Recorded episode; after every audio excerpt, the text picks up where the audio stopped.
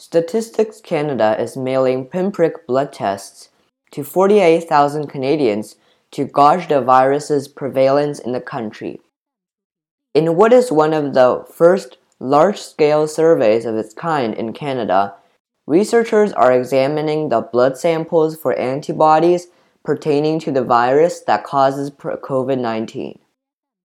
Each participant will be first asked to fill out an online questionnaire.